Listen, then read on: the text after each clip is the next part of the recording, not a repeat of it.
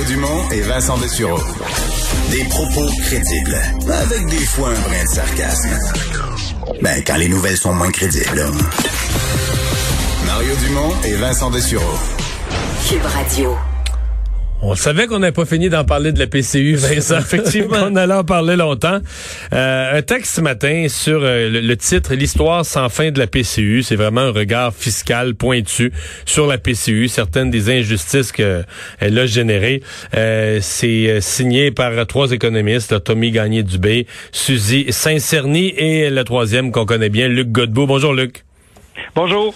Euh, comment on résumerait le cœur de votre, euh, de votre propos? C'est beaucoup sur les, récentes annonces, entre autres, pour les travailleurs autonomes. Ben oui, c'est ça. Cette semaine, qui, alors que la PCU n'existe plus depuis le mois d'octobre dernier, cette semaine, le gouvernement fédéral, le premier ministre, faisait deux annonces à l'égard de la PCU. D'une part, il disait à, à, à tous les Canadiens qui auront un sol d'impôt à payer l'année prochaine parce qu'ils ont reçu des prestations, PCU, mais PCRE, PIRT, Assurance Emploi, il n'y aura pas d'intérêt sur le sol d'impôt à payer en autant qu'ils aient produit leur déclaration. Ça, c'est la première Donc, on a une année de plus. On pourra payer dans la limite dans son rapport d'impôt de l'année d'après. C'est ça, une année, une année de plus, en autant qu'on gagne moins que 75 000 de revenus imposables. Bon, ça, c'est la première annonce, puis ça, on peut le comprendre, qu'il y en a qui ont des difficultés. La deuxième annonce, c'est aller sur les travailleurs autonomes.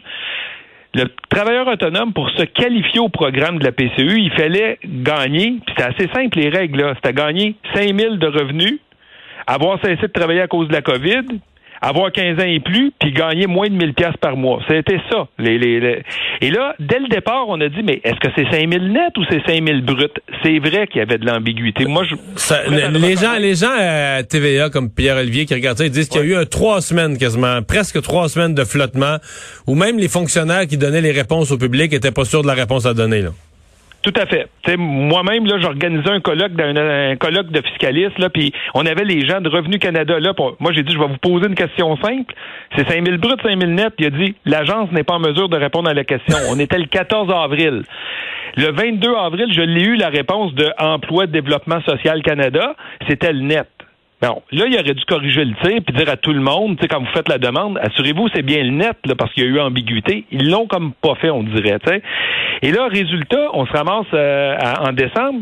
L'Agence du revenu du Canada envoie des dizaines de milliers de lettres aux gens en disant il y en a qui se sont pas qualifiés. Puis là, les travailleurs autonomes qui se sont pas qualifiés, ils ont dit oui, mais c'est un peu de votre faute. Les règles étaient ambiguës.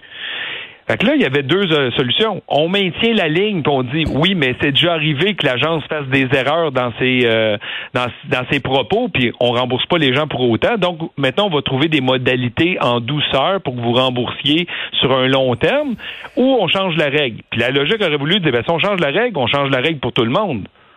Puis là, le gouvernement a pris la troisième voie plus sinueuse. On change la règle, mais juste pour ceux qui ont fait une demande puis qui se sont trompés.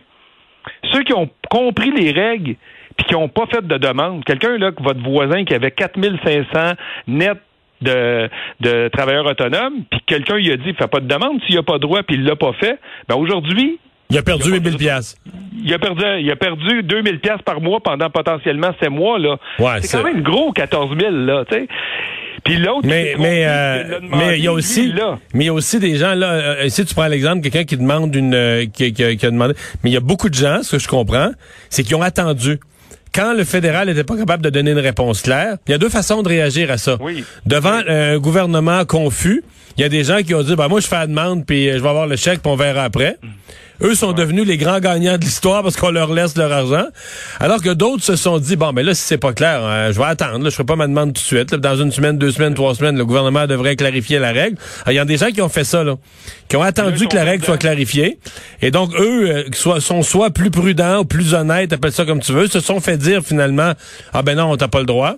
L'ont jamais demandé, puis ont perdu l'argent.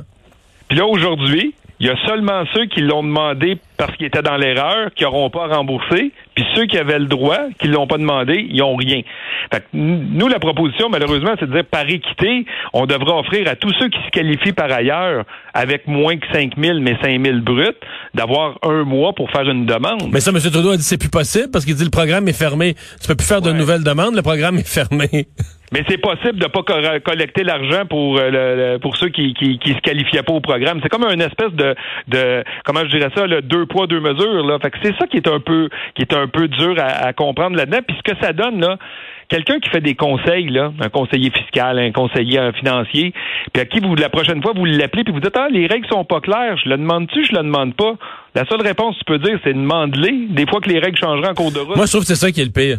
Moi, je trouve que c'est le message à la société, c'est le message aux conseillers financiers, aux fiscalistes, où normalement, le message du gouvernement devrait être, mais non, soyez prudents, faites attention, là, tu faut que tu t'assures de, faut que tu t'assures de demander uniquement ce à quoi tu as droit. Et là, le gouvernement nous encourage à dire, hey, euh, pèse sur le crayon, demande-en, demande-en plus. Au pire, s'ils sont, au pire, s'ils sont embrouillés au gouvernement, ils vont te le laisser, là. C'est tout un message, là. Moi, c'est ça que c'est ça que je trouve. Je pensais plus, je pensais que la PCU c'était derrière nous, qu'on n'en parlerait plus, qu'on dirait ça. Ben voici ce qui s'est passé. Mais il semble que c'est pour ça qu'on a appelé ça. C'est comme l'histoire sans fin. Il y a toujours des nouveaux chapitres qui s'ouvrent. Puis, puis là, on est rendu là. Puis là, nous, on dit, ben dans le fond, ouvrez-en un autre, puis laissez un mois aux gens qui se seraient qualifiés d'avoir la chance de faire une demande, même si on est conscient qu'on va encore une fois pelleter des millions la dette en faisant ça. Ouais.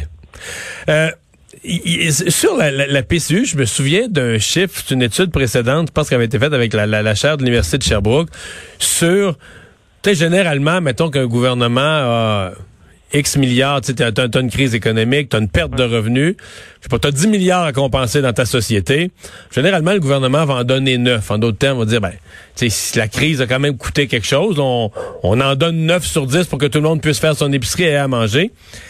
Est-ce que la PCU est pas le seul programme dans l'histoire qui a compensé plus que la perte? C'est-à-dire que la société a perdu un certain pouvoir d'achat, un certain revenu, puis le gouvernement a compensé plus. Ben, il y a une bonne gang qui a été compensée, effectivement, qui a été surcompensée. Donc, on peut comprendre, là, euh, un travailleur euh, de 35 ans qui travaillait à temps plein, probablement qu'il gagnait plus que 500 pièces par semaine, puis la compensation était donc partielle. Par contre, tous les étudiants, tous les personnes âgées, tous les travailleurs autonomes, le travailleur autonome aujourd'hui, qui, qui s'était pas qualifié pour 5000 pièces nettes l'année précédente, là, qui se qualifie au programme, puis on y envoie 2000 pièces par mois pendant ces mois, pensez-vous qu'il n'y a pas un effet de richesse? L'année d'avant, il avait fait 5000 nets ou 5000 bruts, puis là, on y envoie 14 000. Donc, c'est clair qu'il y a plein de gens qui ont été surcompensés et on le voit dans les statistiques macro du gouvernement, le revenu des ménages a augmenté durant la pandémie. C'est la première fois qu'on voit une récession où le revenu des ménages s'accroît. C'est entièrement, c'est entièrement les versements fédéraux de PCU et autres programmes du genre. Oui. Ben, à tous les étudiants qui gagnaient parce qu'ils étudiaient à temps plein au secondaire, puis tu, travailles un, vendredi puis un samedi matin, puis tu fais 100 dollars par semaine, ben tu te qualifies au programme, puis là maintenant tu, étais cinq fois plus riche, tu gagnais 500 dollars par semaine. Fait couvrir, couvrir le risque de perdre son emploi, c'est correct, mais habituellement, la couverture, c'est comme toute assurance, ben tu, tu, perds 100, on te compense à 75, à 80, à 90, à 65, mais pas à à 500 si tu perds 100. Le Canada est là pour nous. C'est ça la phrase de M. Trudeau. Le Canada est toujours là pour vous. hey, rassure-moi, ça, c'est tous ces paiements-là, ça a été fait avec les surplus qu'on avait à Ottawa. Dis-moi pas qu'on a emprunté pour payer ça.